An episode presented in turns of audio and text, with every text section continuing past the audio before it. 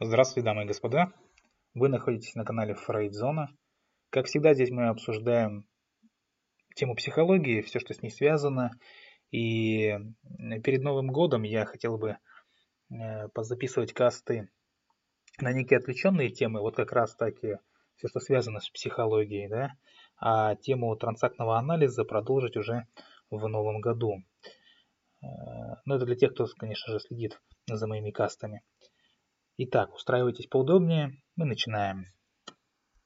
И сегодня, я уже говорил, я хотел бы вам с вами поделиться одной историей, поведать вам одну историю, э, может быть и не одну. Итак, э, история, она была давно, и, конечно же, не претендует на суперинтересную или что-то еще, но мне кажется весьма забавным тот факт, что в ней э, все-таки часть э, психологической нотки, скажем так, имеется. Может, некоторые из вас знают о ней, некоторые не знают, тем не менее я начну. Э, где-то в середине 90-х годов в одном, ну, относительно крупном, да, но все же провинциальном городке на вокзале, на ЖД вокзале, да, повадился один человек, жулик, обворовывать, то есть красть вещи из автоматических камер хранения. И э, самое интересное, что он очень ловко орудовал. И люди уходили буквально вот от этих камер, отходили там на 5, на 10 минут куда-нибудь по своим неотложным делам, возвращались, естественно, не находили своих вещей. И местная милиция, да, а в то время это действительно была милиция, потому что середина 90-х годов, было это давно, я был очень в то время еще маленький. И местная полиция, да, милиция на тот момент, они головы сломали. И никак не могли задержать этого преступника. Они наружное наблюдение выставляли, и скрытые камеры ставить пытались. Но опять же, какая там больно техника у провинциальной э, милиции э, в привокзальном отделе? Ну, можно да, себе представить, что практически никакой. И самым главным, естественно, был вопрос о том, как же же человеку удается легко вскрывать э, тот самый кодовый замок. Э, кто-то предположил, что замок камеры хранения ну, определенных там FM, э, там радиоволнах издает щелчок при совпадении номера на крутилке и так далее. И кто помнит, такие камеры, вот этих крутилок было 4 штучки. Вот. Насколько это было правдой, я вам не скажу. Но знаю, что попытки Э, задерживать для проверки всех, кто подходил с вещами, э, там, камерам хранения, с наушниками, там, модными кассетными на тот момент плеерами, э, с радио. То есть эти попытки ни к чему не привели.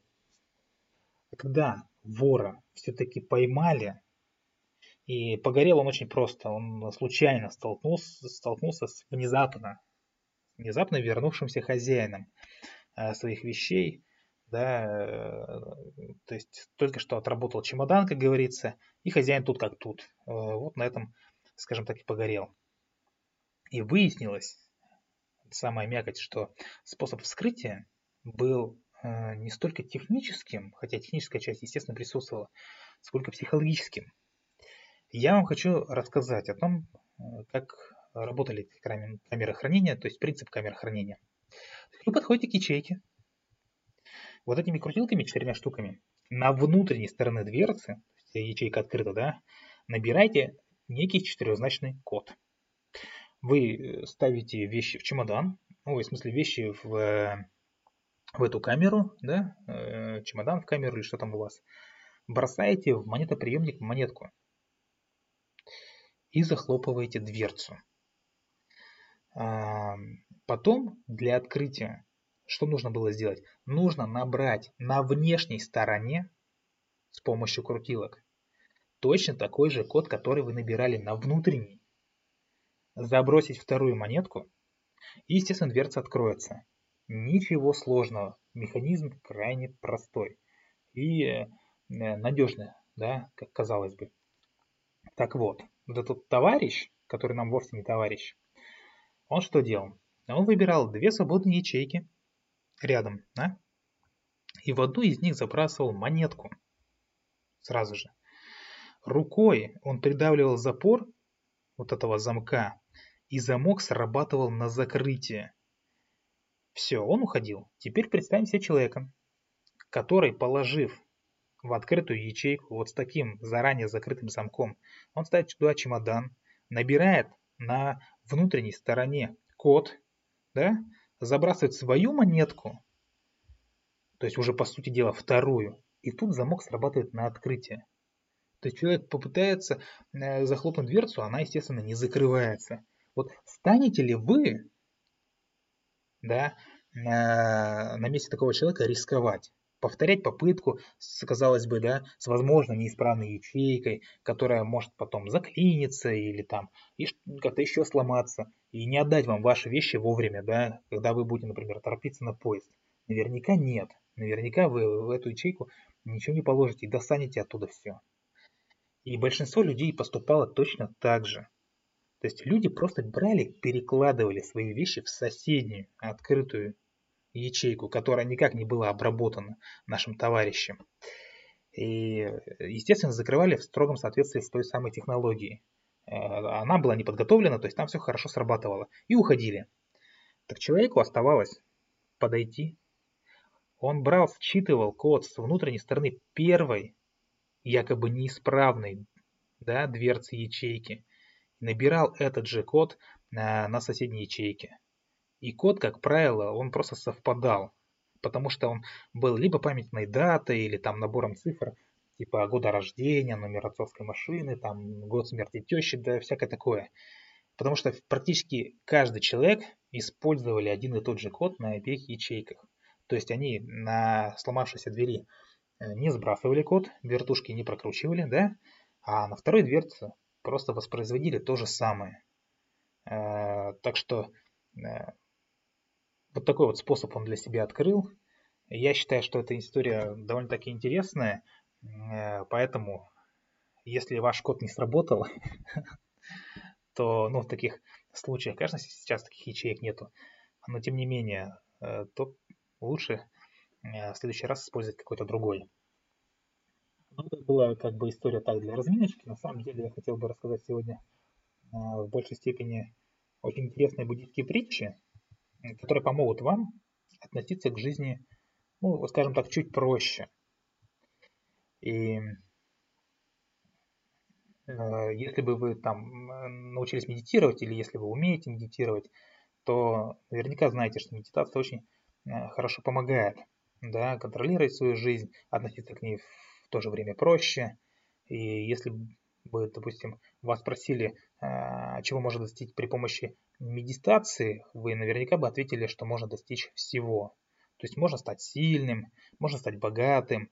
А, и если вас спросить, для чего тогда вы медитируете, вы наверняка ответите, чтобы быть более спокойным.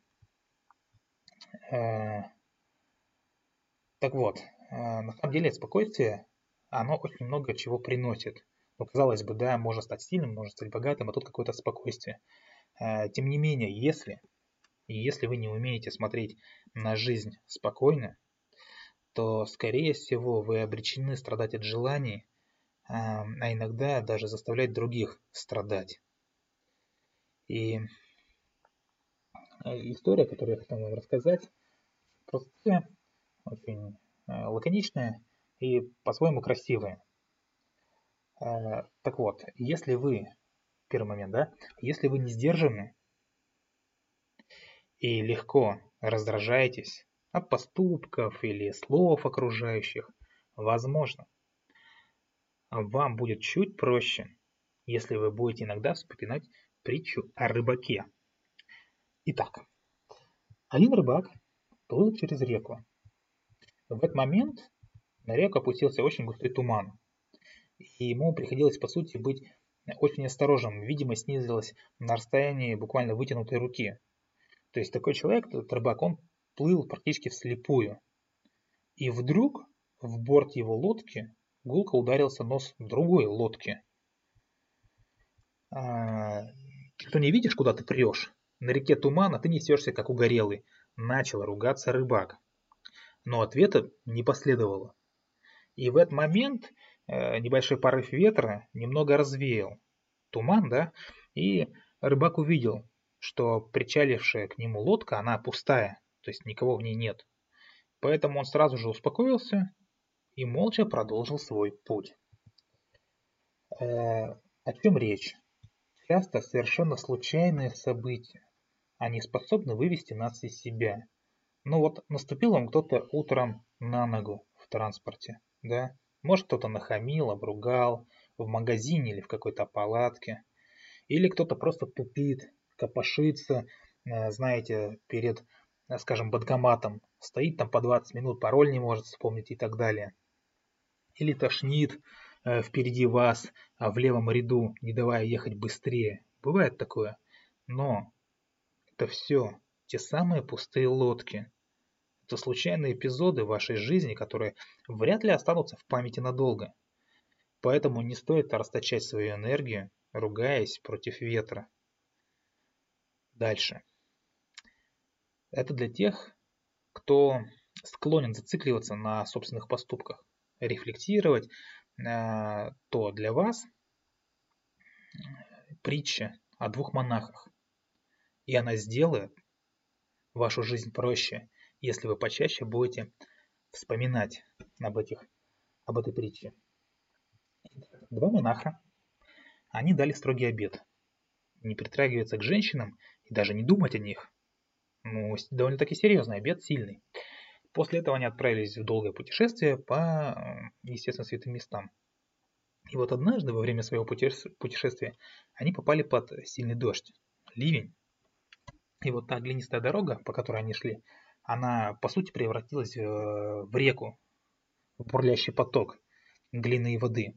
Но деваться некуда особо, нужно как-то идти.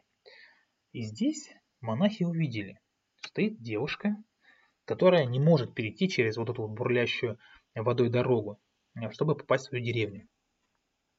И когда эти монахи поравнялись с ней, один из них молча взял ее на руки и перенес на другую сторону. Дальше монахи пошли в полном молчании, но через пару километров второй монах нарушил это молчание и говорит, «Брат, нам ведь запрещено, даже смотреть на девушек запрещено, а ты к ней прикасался, ты даже на руки ее взял». На что второй ответил, «А где я ее оставил?» «Ну, там, на краю дороги, пару километров назад». «Да, это верно. А вот ты до сих пор несешь ее с собой». А, ну, естественно, о чем речь.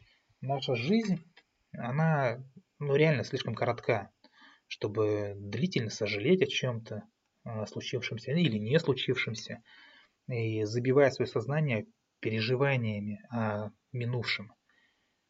Поэтому каждый раз, когда вы будете очень долго переживать о чем-то, вспоминайте эту притчу о монахах. И я думаю, ваши проблемы разрешатся намного быстрее. Далее. Тем, кто слишком принципиален и, знаете, старается что бы то ни стало держать марку, создает себе различные ненужные запреты, ограничения, а, тем, естественно, подойдет а, притча о монахе и радушной хозяйке. Несколько она повеселее. Опять же, один путешествующий монах заплутал. Наткнулся на одинокий хутор у лесной дороги Э, вечерело, и он решил попроситься на ночлег. И, естественно, двери открылась симпатичная женщина, она выслушала этого монаха, согласилась оставить его переночевать, но при одном естественном условии. Первое, либо э, этот монах разделит с ней ложе, либо он выпьет с ней вина, ну, либо барана зарежет во дворе. Но монах постоял, подумал, помялся и прикинул, что э, из всех трех бед, как говорится, выбирай наименьшее зло, да, и выпивка – один из наименьших грехов в этой ситуации, и согласился с ней выпить вина. Так вот, кружка за кружкой, кружка за кружкой, так он и отключился. А проснувшись, оказалось, что напившись, он и барана зарезал, и с хозяйкой ложе разделил. Так вот, о чем речь. Когда вы запрещаете себе слишком много, есть риск нарушить все и сразу. То есть, если вы со всех сторон себя ограничили, со всех сторон построили э, так называемые крепкие заборы, неприступные крепости, э, то есть риск сорваться, да, и разрушить прям все сразу. Поэтому, если вы решили все-таки себя ограничивать, то делать это, естественно, нужно разумно, с пользой для тела и духа, постепенно, э, этап за этапом. И не переживайте лишний раз, не срывайтесь на окружающих, не воспринимайте их негатив близко к сердцу, потому что если присмотреться, большинство наших обид и переживаний не стоит того, чтобы мы тратили на них свою жизнь. Нужно перестать акцентироваться на негативе, и вы станете счастливыми уже здесь и сейчас. Ведь счастье – это ведь э, не цель, это не пункт назначения. Это чувство, в которое можно окунуться в любой момент. Стоит только этого захотеть. Надеюсь, вам понравился такой формат. А, я напоминаю, что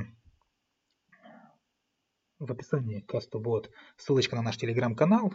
Вы можете заходить туда, подписываться, э, задавать вопросы, получать на них свои ответы, э, как-то помогать каналу, поддерживать деятельность. А я с вами прощаюсь. Всего доброго. До свидания.